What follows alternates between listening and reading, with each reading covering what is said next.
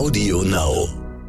Also, das ist ja das moderne Essen. Die Leute wollen, also die wollen nicht nur geiles Essen haben oder super Service haben, die wollen auch ähm, Entertainment haben. Die wollen eine Erfahrung. Also, wenn die irgendwo essen gehen, die wollen etwas erleben. Und das machen wir, das versuchen wir zu machen. Man darf es halt nicht übertreiben, wie man das zum Beispiel in Dubai oder andere Länder kennt. Aber wir versuchen, dass jedes Gericht, was rausgeht, etwas Besonderes hat. Herzlich willkommen bei How to Hack, dem Podcast von Business Punk. Schön, dass ihr dabei seid und jetzt Ohren auf, denn bei uns verraten euch erfolgreiche Gründerinnen und Gründer, Macherinnen und Macher und Kreative, was sie in ihrem Job anders machen. Unsere Gäste erklären euch ihre persönlichen Tipps und Hacks fürs Arbeitsleben. Das Beste daran, hier wird nicht um den heißen Brei herumgeredet, sondern es gibt handfeste Learnings. Ich bin Jana, Fernsehredakteurin und Moderatorin und ich freue mich riesig, Gastgeberin dieses Podcasts zu sein. Hallo zusammen und willkommen zu einer neuen Folge How to Hack. Und mir gegenüber sitzt auch heute wieder meine liebe Kollegin und Redakteurin von Business Punk, Nicole. Hallo Nicole. Hallo Jana. Ja, wir haben uns eigentlich ja auch erst auf der Bits und Pretzels gesehen, ne? Ja, ich kann mich dran gewönen, dass wir uns jetzt in so regelmäßigen Abständen sehen. Ja, haben wir ziemlich gut gerockt. Ja, finde ich auch gut. Wir hatten einen gemeinsamen Stand von NTV und von Business Punk. Premiere. Premiere. Ja, leider hat mich danach ähm, Corona ganz schön runtergezogen. Aber mir geht's wieder gut. Und noch eine gute Nachricht. Das neue Heft ist da von Business Punk. Yay! Ja, voll. Trommelwirbel. war ein sehr mauer Trommelwirbel, aber egal. es war ein Trommelwirbel. Ja, unsere neue Ausgabe ist da und äh, es dreht sich alles um das Thema Karriere. Karriere ist wirklich ein sehr, sehr großes Wort. Das haben wir gemerkt, als wir angefangen haben, uns damit zu beschäftigen. Und was wir gemacht haben, ist, wir haben einfach Thesen aufgestellt zu dem Thema. Spannende Thesen natürlich. Und mhm.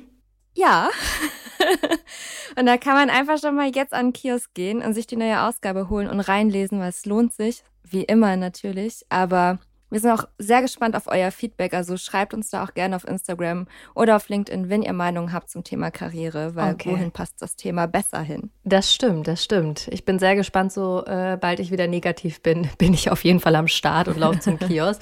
Ja, das Thema Karriere hat ja super viele Facetten und die wollen wir auch hier im Podcast abbilden. Ja, aber eine Frage vorweg, Jana.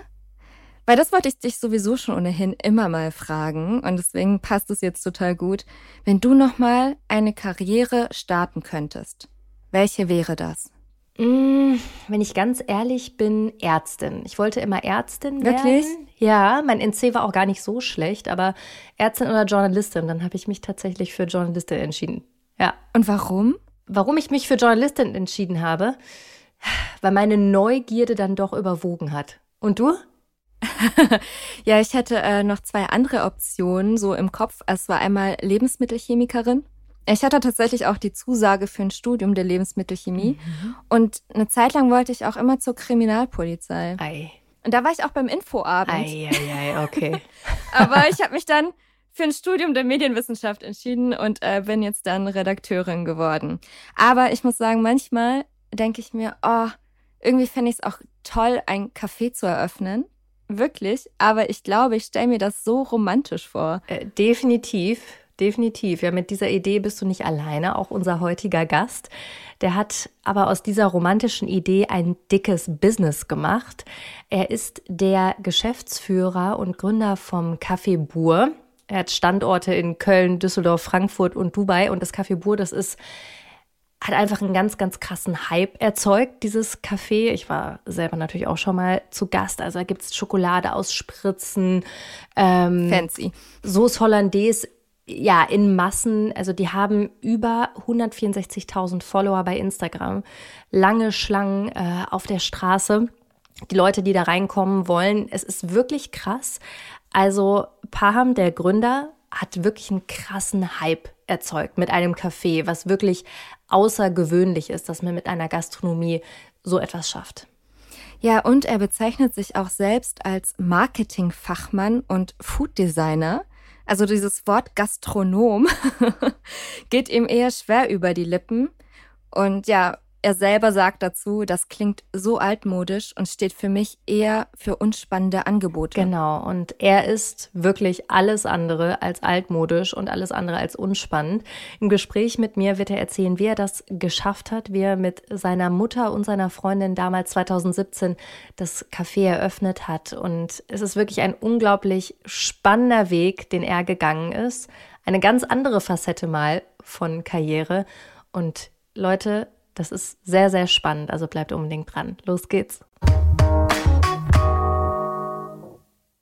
Bei ihm gehen die Stars und Influencer ein und aus und selbst an Wochentagen zieht sich die Schlange vor seinem Café quer über die Richard-Wagner-Straße. Schön, dass ich jetzt endlich weiß, wer hinter diesem Hype steckt und wir uns mal kennenlernen. Herzlich willkommen, Paham. Hallo, danke für die Einladung. Schön, dass du hier bist und direkt mal ein Geständnis. Ich war natürlich auch schon zu Gast bei euch. Ich habe um die Ecke mal gewohnt und ich habe mir immer gedacht, wenn da so eine lange Schlange immer ist, das muss ich unbedingt ausprobieren. War lecker, muss ich sagen. Wie oft warst du schon da? Zweimal war ich da. Die Schlange war halt immer so lang, deswegen war ich nicht öfter da. Das täuscht. Die Schlange ist lang, aber das geht sehr schnell. Wir haben sehr, also viele Plätze und unser Tischwechsel ist wirklich sehr schnell. Das heißt, eigentlich 10, 15 Minuten wenn du Pech hast, 30 Minuten musst du warten. Aber normalerweise 10 bis 15 Minuten geht in Ordnung. Okay, gut. Dann werde ich es auf jeden Fall nochmal probieren. Und für alle, die zuhören, es geht schneller, als es aussieht. Aber jetzt mal ganz ehrlich, wie zur Hölle bekommt man es hin, so einen Hype und eine Schlange wie ja vorm Berghain für ein Frühstücksrestaurant hinzubekommen? Also ich bin kein Fan von dem Wort Hype, weil Hype ist immer etwas Kurzfristiges. Wenn man am Anfang ähm, Erfolg hat oder sehr voll ist und sagen wir Hype ist, dann läuft das vielleicht ein halbes Jahr, ein Jahr, dann ist es ein Hype, dann flacht alles wieder ab. Aber wir sind ja seit fünf Jahren und drei, vier Monaten dabei. Ähm, verschiedene Standorte, Köln, Düsseldorf, Frankfurt und seit drei, vier Monaten in Dubai. Und die Schlange ist immer noch da. Ähm, wir haben mehr Sitzplätze, aber immer noch lange Schlange. Und ähm, äh, wachsen immer mehr. Und ich glaube, das ist kein Hype mehr. Das ist einfach, das hat sich ähm, bewiesen und ähm, ist mit richtiger Grund erfolgreich. Jetzt könnte man ja sagen, okay, manche Restaurants sind besonders erfolgreich, weil die Location besonders toll ist, die Lage. Also ihr seid an der Richard-Wagner-Straße, ich wohne da ja auch, oder habt da länger gewohnt in der Nähe. Da hat vorher nicht so viel funktioniert. Also was macht ihr anders? Die Lage an sich kann es nicht sein. Also in Köln und Düsseldorf haben wir wirklich eine schlechte Lage äh, von Standort hier. Das ist einfach eine Hauptstraße, fahren viele Autos vorbei, Bahnen und so weiter. In Frankfurt haben wir sehr gute Lage, ist eine ähm, sehr beliebte Straße für Gastros. Wir sind ähm, halt ein Konzept, wo die Leute nicht einfach vorbeilaufen und sagen, oh, lass mal kurz was essen. Die Leute kommen gezielt zu uns. Das heißt, wenn du auf der Richard-Wagner-Straße stehst, am Anfang, du siehst die Leute schon, wie die auf die Handys gucken und mit ähm, Google Map Richtung Café Bohr laufen. Das sagen auch die anderen Läden, so Kiosk neben uns oder Vietnamesen und so, sagen, das machen die Gäste. Man sieht das, das ist Café Bohr Gäste. Man sieht das schon auf der Aachener Straße, wie die Leute zu uns mit dem Handy äh, angeführt werden. Und ähm, das sind einfach gezielte Kunden, die wir haben. Keine normale Fußgänger. Okay, Laufkundschaft ist da ja auch nicht für alle, die nicht aus Köln kommen. Ihr habt bei Instagram, ich habe mal geguckt, ihr habt 164.000 Follower, um nochmal zu dem Vergleich mit dem Berghain zu kommen. Die haben 149.000, also ihr habt mehr Follower als das Berghain. Hut ab. Wie habt ihr das geschafft? Also du musst jetzt mal sagen, was macht ihr anders als andere, in Anführungsstrichen, Frühstücksläden? Eine Sache ist ja, ähm, wie viele Follower man hat. Und das andere ist, wie viel Reichweite man hat. Ähm, wir haben viele Followeranzahl, aber wir haben noch bessere Reichweite, also Millionen Reichweite. Es kommt auch davon an, dass viele Leute uns teilen wirklich und dadurch generiert man mehr Reichweite. Ob das ähm, ganz normale Gäste sind, Mikroinfluencer, Großinfluencer, Stars oder alles Mögliche, die teilen ja das Gericht und die Leute gehen automatisch auf unsere Seite und dadurch hast du halt viel, viel, viel mehr Reichweite. Ähm, wir haben ähm, einen Filter zum Beispiel ähm, entwickelt, das heißt Tasty Food. Und das hat schon, ich glaube, 500 Millionen Mal oder so wurde schon eingeklickt, also weltweit. Und ähm, das ist halt die Reichweite, die man dadurch noch mehr generiert. Was wir anders machen, ähm, Es sind einige Punkte, die man beachten muss als Gastronom halt. Das ist einmal Marketing und da kann ich mit Stolz sagen, da sind wir die Besten hier in Deutschland, im Gastrobereich besonders, dass wir wirklich immer neue Ideen haben, neue Sachen bringen, ähm, immer Videos, Fotos, alles Mögliche. Das andere ist, dass wir unsere Speisen immer ändern. Alle sechs, sieben Wochen neue Karte, neue Mottos. Ob das internationale Gerichte sind oder ob wir einfach ähm, Motto haben wie ähm, Cheesy Weeks, dass alle Gerichte mit Käse gemacht werden. Mm. Und ähm, das ist halt sehr wichtiger Punkt, dass die Leute immer wieder kommen ne? und nicht nur einmal kommen und sagen, nächstes Jahr gehe ich wieder dahin, das zu probieren. Und Service und Qualität und Geschmack muss stimmen. Du kannst super Marketing haben, aber dein, wenn dein Produkt nicht stimmt, werden die Leute nicht kommen. Und, oder die kommen nur einmal und dann ist dieses Hype da. Man sieht das nur auf Instagram, das sieht schön aus, okay, cool. Da war ein Influencer hin, ich gehe auch hin. Dann probieren die das, war nicht mein Ding, ich gehe nicht mehr dahin. Aber wenn die Leute wirklich immer dahin kommen, dein Stammgast werden, ob das normal Leute, also normale Gäste wie ich oder ähm, Influencer sind, dann stimmt das Produkt. Hat mit Marketing auch nichts mehr zu tun. Und äh, wir versuchen diese Punkte immer zu verbessern und dass wir wirklich ähm, coole und kreative Gerichte rausbringen, auch kreatives Marketing. Eure Gerichte, die sind, ja, ich glaube, man kann da sagen, Instagrammable. Also man guckt sich die an und die schreien ja danach, gepostet zu werden. Was habe ich damals gesehen? Irgendwie äh, Speck, der auf so einer Wäscheleine hing, ähm, Avocado mit ganz viel Sauce Hollandaise, mein Lieblingsgericht, dann Schokolade in so einer Spritze, die da rüberkommt. Also kreiert ihr die Gerichte auch so, dass ihr eigentlich denkt, okay, das wollen die Leute unbedingt fotografieren, das ist dann Instagrammable, wenn ihr euch die Gerichte ausdenkt? Genau. Also das ist ja das moderne Essen. Die Leute wollen, also die wollen nicht nur geiles Essen haben oder super Service haben, die wollen auch ähm, Entertainment haben. Die wollen ähm, eine Erfahrung. Also wenn die irgendwo essen gehen, die wollen etwas erleben. Und das machen wir, das versuchen wir zu machen. Man darf es halt nicht übertreiben, wie man das zum Beispiel in Dubai oder andere Länder kennt. Aber wir versuchen, dass jedes Gericht, was rausgeht, etwas Besonderes hat. Ob das ein Design ist oder ob das zum Beispiel, wo du selber interaktiv mitmachen kannst. Hammer auf eine Kugel mit Schokolade drinne oder Spritze, wo du auf dein Eis Nutella spritzen kannst und so weiter. Es muss alles schmecken und jedes Gericht soll auch was Besonderes haben. Es darf nicht einfach normales sein. Was würdest du sagen? Was ist wichtiger, Optik oder Geschmack? Beides. Ah. Also beides. Du kannst sehr schlecht aussehendes Essen dahin tun, aber schmeckt, okay, das isst man, aber die machen keine Story darüber. Mhm. Aber du kannst super schön aussehendes Essen haben, die machen Story dafür, aber die kommen nicht mehr. Okay. Sehr diplomatisch. Jetzt hast du ja eben schon angesprochen, das ganze Thema Marketing ist bei euch das A und O. Ihr habt 2017 angefangen. Ähm, jetzt sind wir ja gerade an so einem Höhepunkt dieses ganzen Influencer-Marketings. Du hast das sehr früh erkannt, dass das wichtig ist. Ähm, wie hast du es geschafft, dass Influencer in deinen Laden gekommen sind? Da gibt es ja auch eine Person, äh, mit der du da sehr viel zusammengearbeitet hast, die Farina. Wie hast du das geschafft, dass die in euren Laden kommen und das posten und muss man denen da Geld für geben? Wie lief das damals ab? Ähm, als erstes, als wir aufgemacht haben, wie gesagt, damals mit meiner Mutter und äh, meiner Freundin und jetzt Frau, ähm, war das so, dass wirklich Kaffeebuhr gar nicht lief. Wir haben es auch nach einem Monat inseriert zu verkaufen und Ach, wir haben keine Lust mehr gehabt darauf. Ähm, nach acht Wochen, sieben Wochen äh, haben wir angefangen mit Gewinnspiele, was auch sehr gut lief. Dann ähm, Straußenei. Haben wir einfach Marken. Ich habe das nie auf die Karte gesetzt oder nie verkauft. Einfach, einfach ähm, das Werbung damit gemacht. Ich wusste ganz genau, dass viele das nicht bestellen werden, aber das ist halt etwas marketingtechnisch, wo die sagen, so, das ist der Laden, wo die Straußen einmachen. Und ähm, eines Tages, ähm, ich kannte Farina auch damals nicht. Ähm, ich kannte mich gar nicht mit Instagram aus, also gar keine Influencer oder so. Und ähm, sie war bei uns und hat draußen gegessen, hat bestellt. Das Essen hat auch lange gedauert, also ich glaube eine Stunde, weil das war an dem Tag auch sehr viel los. Und wir waren zu dritt und ich, meine, meine Mama und ich waren in der Küche. Und ähm, sie hat gegessen und hat einen Post gemacht. Damals gab es auch keine Stories, nur. Feed. Ähm, Essen super, ähm, ich glaube Service super, Aussehen super, nur das hat lange gedauert. Es war eine ehrliche Meinung. Mhm.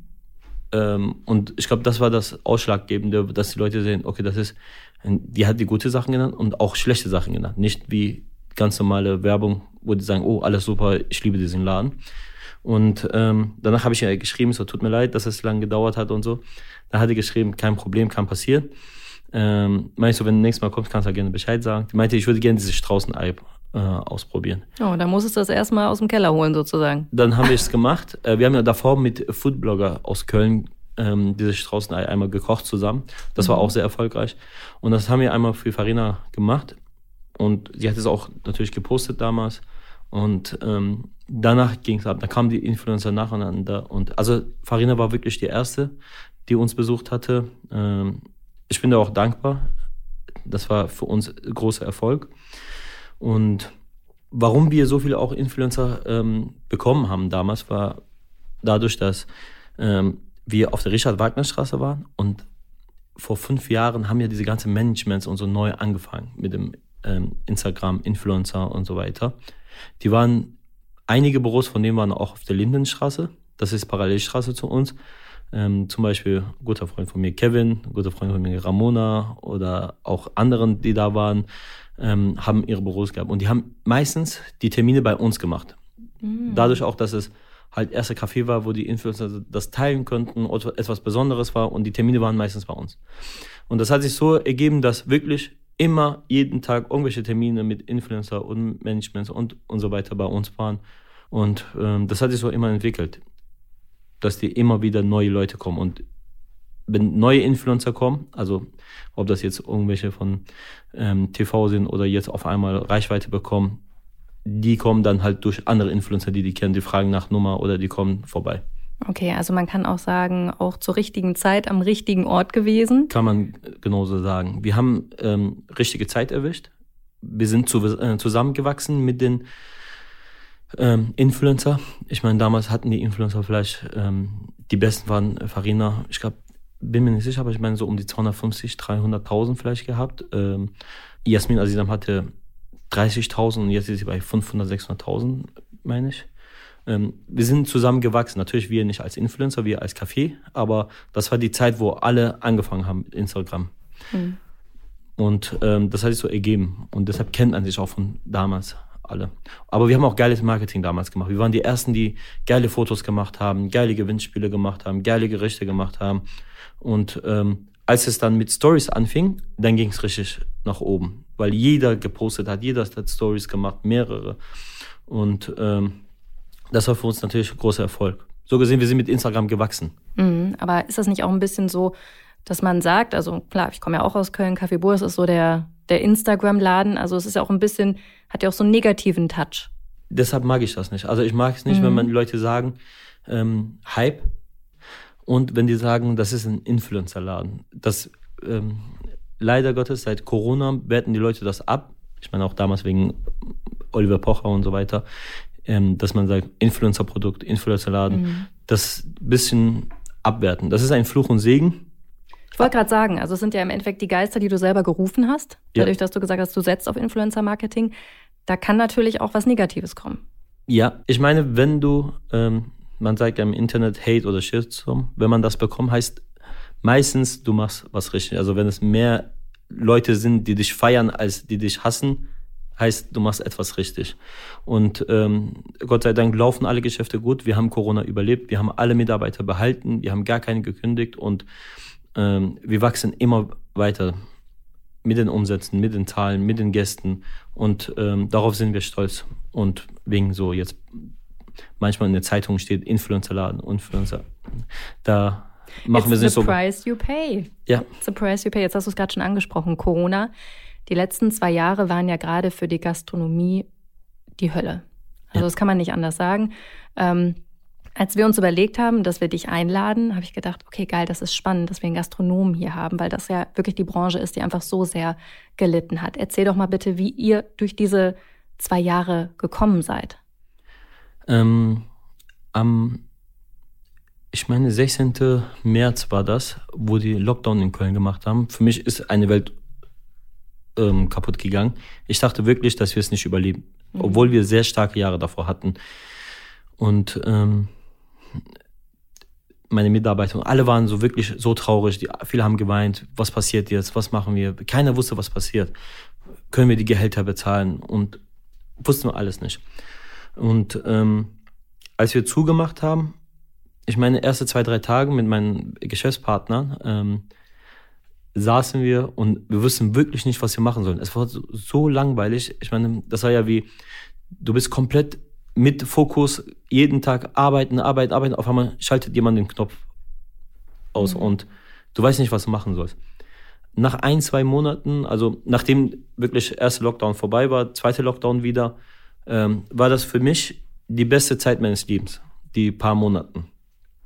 Geschäftlich, okay, wir mussten alles zumachen, wir haben Verluste gehabt, aber für mich war es eine gute Sache, weil ich war auch kurz vor Burnout, weil wir in der Zeit auch, ähm, also zwei Wochen vor Corona, vor zweite Lockdown, haben wir Frankfurt eröffnet. Mhm. Und das war so stressig für mich, dass ich wirklich ähm, krank geworden bin, also psychisch. Und das war für mich perfekt. Da, zwei Monate später habe ich ein Kind bekommen und ich hatte genug Zeit, so mich wieder zu pushen, mit der Familie Zeit zu verbringen. Ich konnte vieles machen und auch weiterbilden, auch marketingtechnisch oder geschäftstechnisch. Für mich war das wirklich die beste Zeit meines Lebens. Als wir aufgemacht Krass, haben. habe ich bislang von keinem Gastronomen gehört. Ja, es ist nicht immer, ähm, man muss nicht alles wirtschaftlich oder nach Geld sehen, mhm. Weil du kannst jeden Tag Geld verdienen oder jeden Tag auch verlieren. Ist unabhängig davon. Das habe ich in dieser Zeit gelernt, dass man wirklich, ob man jetzt sechs Monate nicht arbeitet und danach wieder aufmacht und wieder gleiche Stand ähm, erwirtschaften kann. Man kann es wieder nachholen. Und war, das war auch für uns. Also wir haben aufgemacht, erster Tag nicht so voll, zweiter Tag Schlange. Und ähm, wir hatten sechs Monate zugehabt, glaube ich, insgesamt. Und ähm, das ganze Jahr, also die sechs Monate, die noch übrig geblieben sind, haben wir ähm, fast selben Umsatz wie letztes Jahr, wo wir zwölf Monate aufgemacht haben.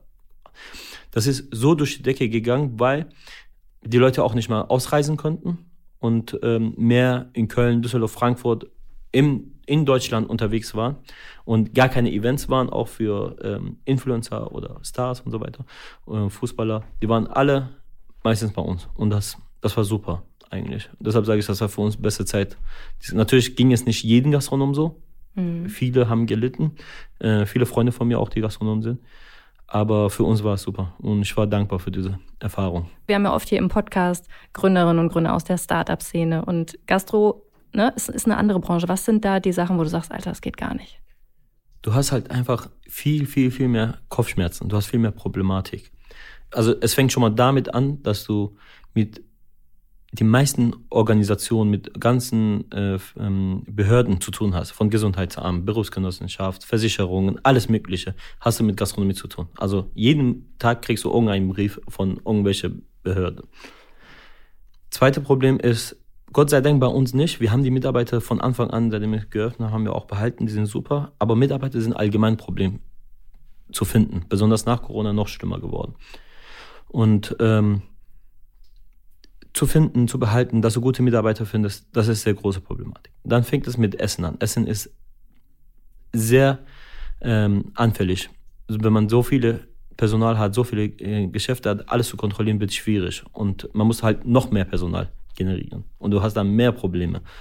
Und Personal, Essen und am Ende, im Endeffekt müssen die Gäste das bewerten, sagen, oh, das hat mir geschmeckt. Das heißt, du hast so viel Kopfschmerzen gemacht, du stellst zwei Eier dahin und dann sagst, nee, das hat mir nicht geschmeckt. Du gehst auf Google, bewertest null Punkte, also null Sterne.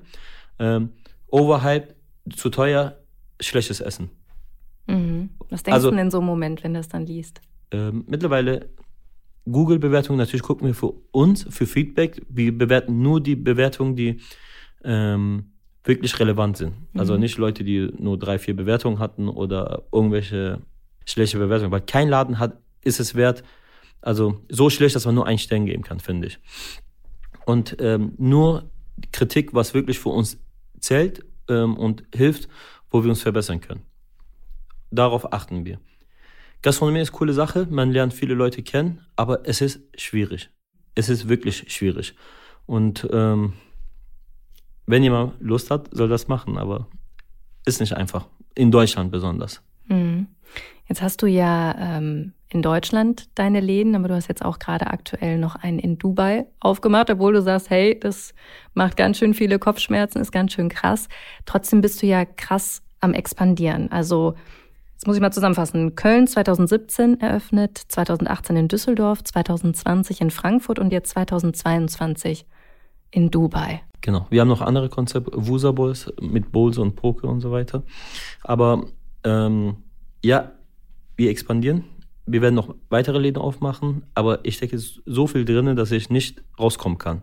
Also ich kann nicht heute auf morgen sagen, okay, ich will das nicht mehr machen, ich mache was anderes. Ich habe mhm. Verantwortung zu meinen Mitarbeitern. Ich habe um die 250, 260 Mitarbeiter und ähm, die sind alle mit der Hoffnung, ähm, dass wir es immer weitermachen, dass wir erfolgreich sind. Ähm, viele von denen werden Partner. Das ist ja unser Prinzip, dass wir unsere besten Mitarbeiter zum Partner machen. Die bekommen Anteile und gehen zu den jeweiligen Städten und führen den Laden.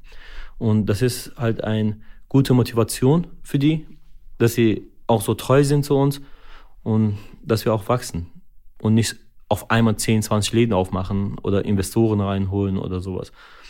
Und ähm, ich habe eine Verantwortung, ich habe ähm, ein Versprechen abgegeben und daran muss ich mich halten. Kann ich nicht einfach von heute auf morgen auf, Mhm. Ich finde das ganz interessant bei dir. Man merkt, dass bei dir so zwei Herzen in der Brust schlagen. Also einmal der Unternehmer, ne, der auch Verantwortung hat jetzt für, sein, für seine Familie, für seine Mitarbeiter. Und auf der anderen Seite merkt man aber auch, dass das auch ganz schön erschöpfend ist für dich.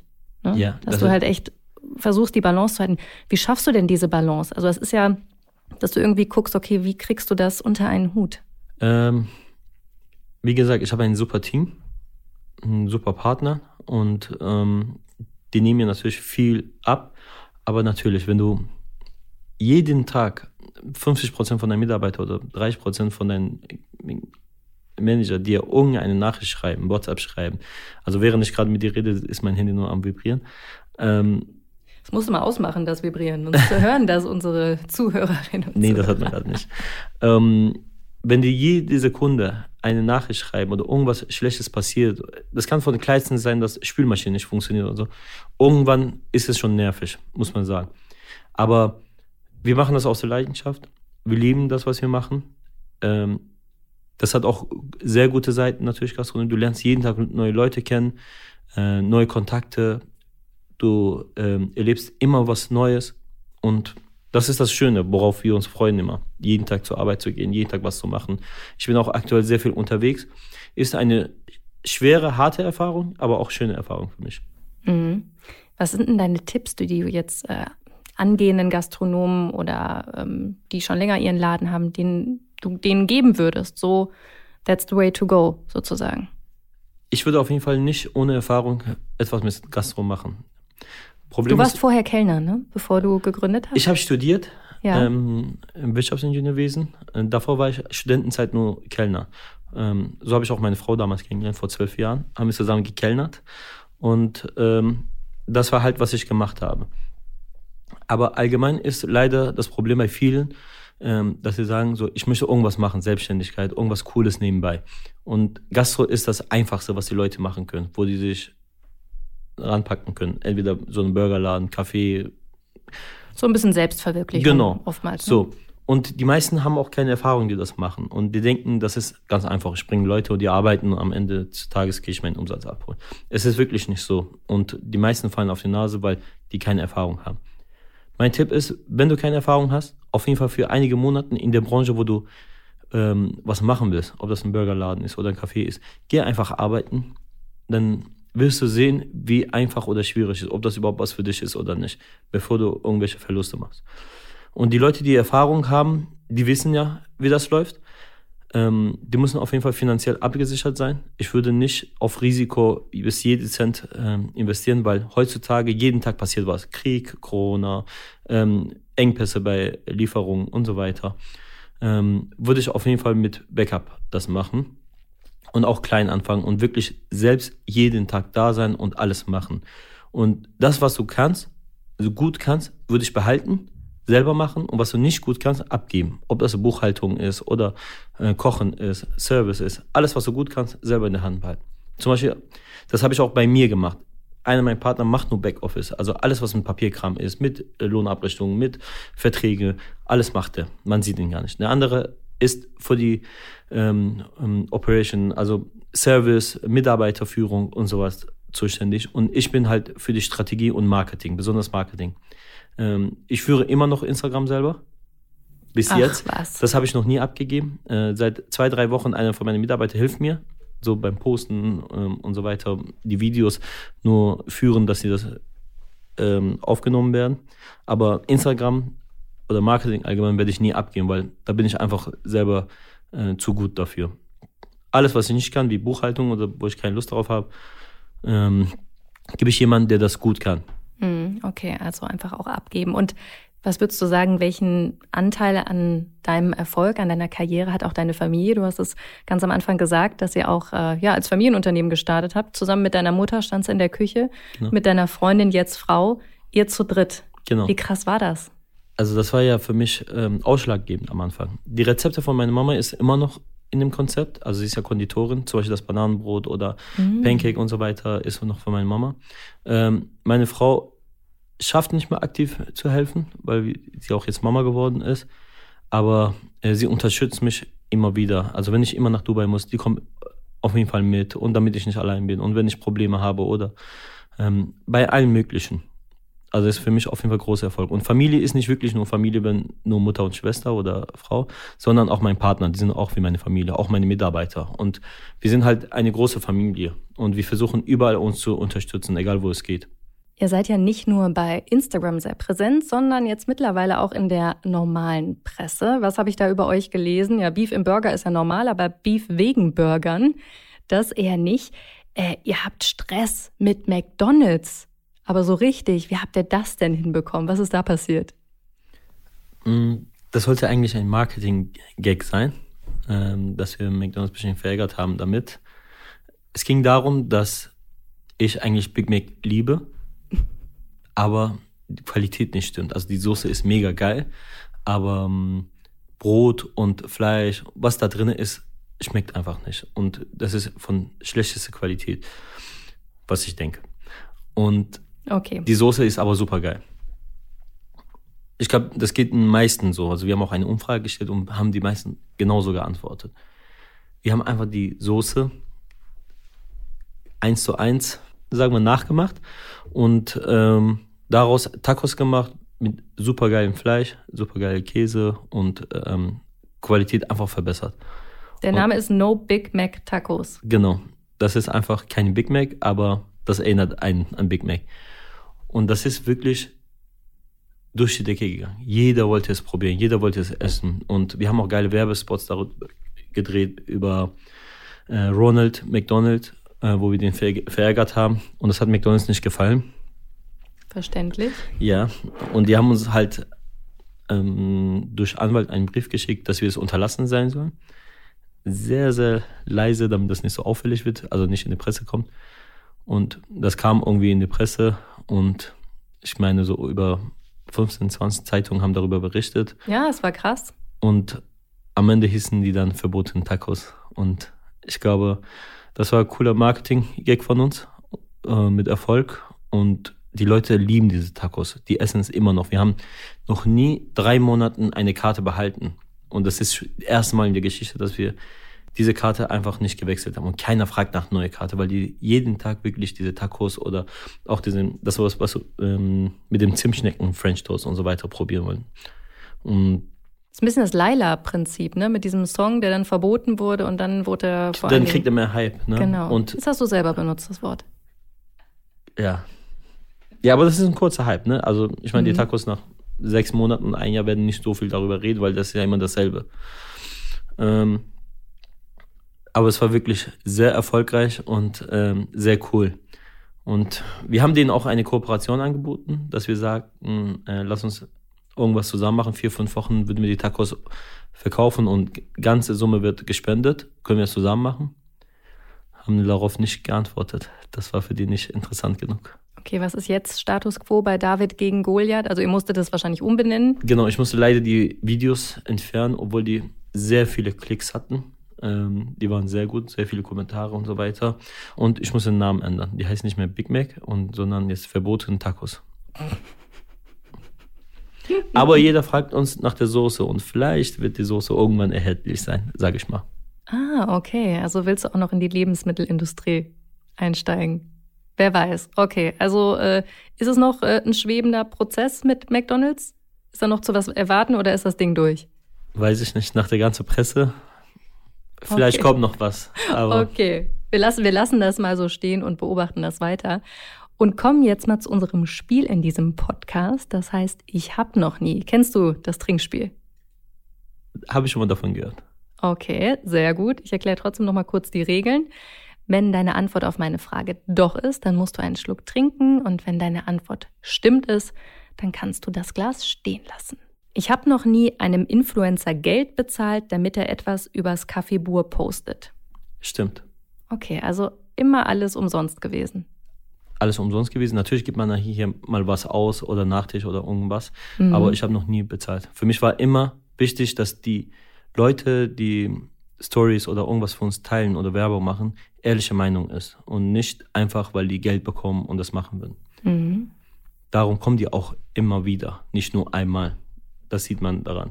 Das ist krass. Das erinnert noch an die goldenen Influencer-Zeiten vor, genau, fünf Jahren, wo einfach Produkte dahin geschickt wurden und die es einfach so gemacht haben genau. und kein Geld dafür genommen haben. Genau. Und das ist nicht effektiv und nicht langfristig. Also es sind so viele Leute auch, die zu mir kommen, Stars, mhm. ob das von Rapper oder ähm, Fußballer, Weltmeister oder so, die wirklich zweimal die Woche, dreimal die Woche kommen, aber die haben noch nie was über uns gepostet, weil einfach nicht zu dem Content was, was die machen. Die sagen, Essen passt nicht, wenn ich einfach so sehe. Ich will nicht dieses Influencer-Leben machen.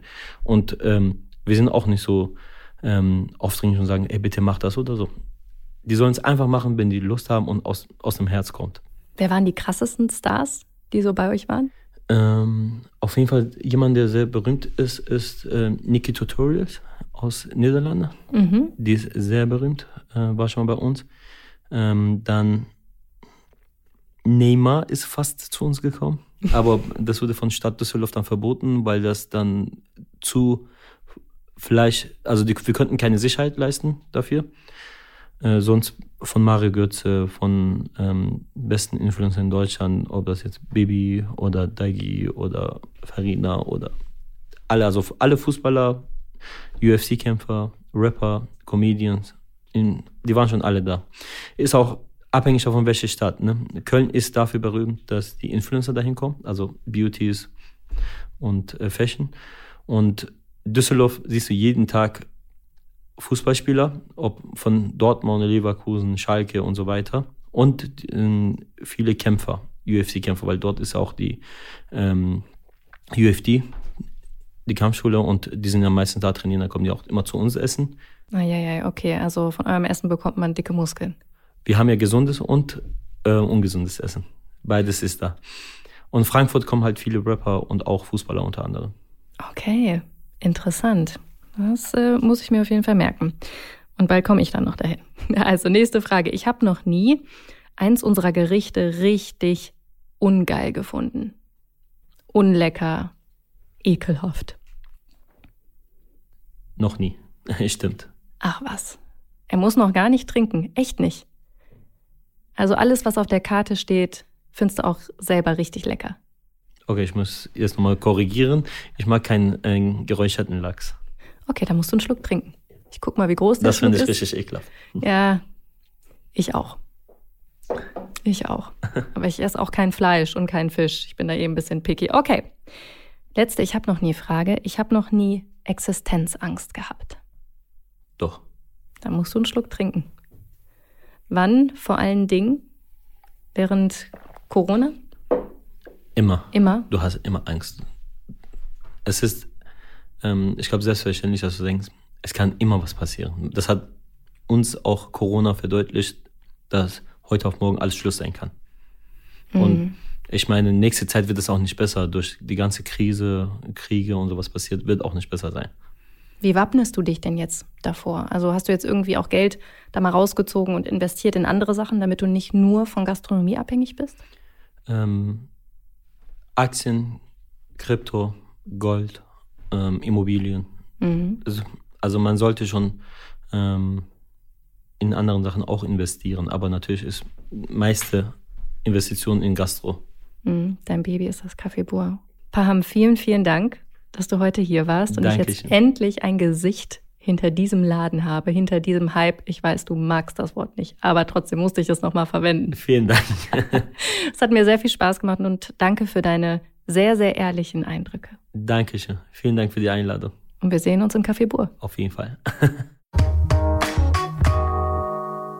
Jana, was hat dich überrascht am Gespräch? Dass Gastronomie so viel verdammt harte Arbeit ist. Also, dass es das ist, war mir klar, aber also, wenn man einen Hype kreieren will, so wie Pam das geschafft hat, da gehört einfach so unglaublich viel dazu. Und nicht nur Glück. Ha, du hast das Wort Hype gesagt. Das habe ich mir nämlich gemerkt aus der Folge. dass man das nicht Hype nennen soll, dass Hype nichts Gutes ist für die Karriere, weil das nicht nachhaltig ist. Ich dachte nämlich immer, Hype wäre total super, wenn man Hype erzeugt. Aber er hat ja gesagt, das Wort an sich ist nicht gut, weil ein Hype ist kurz. Und das will ja niemand, wenn man Karriere machen will. Erwischt, ja, Jana, stimmt. erwischt. Stimmt, genau. Ach Gott, ich, ich konnte es mir, ich konnte mir während des Gesprächs schon nicht äh, verkneifen. Es ist vielleicht mein Corona-Gehirn, ich möchte es darauf schieben. Aber äh, genau, das ist, er hat gesagt, es ist nicht nachhaltig. Und nachhaltig ist sein Geschäftsmodell, ja. Er hat da wirklich was auf die Beine gestellt und mir läuft schon wieder das Wasser im Mund zusammen. Äh, ich muss auf jeden Fall mal wieder hingehen. Und nächste Woche haben wir ein ganz anderes Thema. Wir sprechen über eine ganz andere Art der Karriere, nämlich mit Isa Dauer. Die hat mit Ende 20 eigentlich schon mehr als ein Berufsleben hinter sich. Ich finde, das kann man so sagen. Jurastudium bis zum ersten Staatsexamen. Journalistin unter anderem für das Frauenmagazin Grazia. Daneben hat sie dann noch ein zweites Studium abgeschlossen, nämlich Mode- und Designmanagement. Dann geht es in der Aufzählung weiter. Eventorganisation, Künstlermanagement und dann hat sie auch noch zwei Firmen gegründet. Und Jana, ich hoffe, sie wird dir nächste Woche sagen, wie sie das geschafft hat und wann sie das gemacht hat. Das wird sie. Das wird sie. Und mit einem ihrer Unternehmen hat sie sich auf den Bereich Social Media konzentriert. Also Isa ist wirklich so The Woman im Social Media Bereich. Also man kommt überhaupt nicht an ihr vorbei. Man kennt vielleicht auch ihre berühmte Schwester Caro Dauer. Und Isa wird mir so ein paar Tipps und Tricks aus der Social Media Welt äh, verraten. Das wird unglaublich spannend werden. Also hört unbedingt rein. Ja, und jetzt genug Spoiler und du hast noch eine Ansage zu machen. Genau, genau. Ihr Lieben, eine Info hätte ich nämlich noch für euch. Am 19. Oktober veranstalten Business Punk und Glenn Fiddich in Berlin den Where Next Founders Pitch, bei dem fünf Gründerinnen-Teams gegeneinander antreten um vor einer exklusiven Jury für ihr Team einen ultimativen Preis zu gewinnen. Es wird sicherlich hart es wird sicherlich legendär, das kann ich euch versprechen. Ich werde das Ganze auch moderieren, gemeinsam mit Business Punk Chefredakteur Alex. Und in den Shownotes, da findet ihr alle weiteren Infos, wie ihr live oder digital dabei sein könnt. Ich freue mich auf euch. Lesetipp der Woche. Wer eine so erfolgreiche Karriere wie Paham Puramin haben möchte, der oder die sollte unbedingt in der neuesten Ausgabe von Business Punk reinschauen. Im Dossier Karriere haben die Redakteure die acht Gebote der Karrieremarkt der Zukunft aufgelistet. Von KI bis hin zum Motto Work hard, play hard. Viel Spaß beim Lesen! Das war How to Hack für heute. Ich hoffe, es hat euch gefallen. Immer donnerstags gibt es eine neue Folge. Abonniert uns gerne fleißig auf Audio Now oder wo auch immer ihr Podcasts hört. Und über eine 5-Sterne-Bewertung würden wir uns natürlich auch freuen. How to Hack ist eine Produktion der Audio Alliance. Host Jana Linke. Redaktionelle Mitarbeit Lucille Garnier und Nicole Plich. Produktion Lia Wittfeld. Audio Now.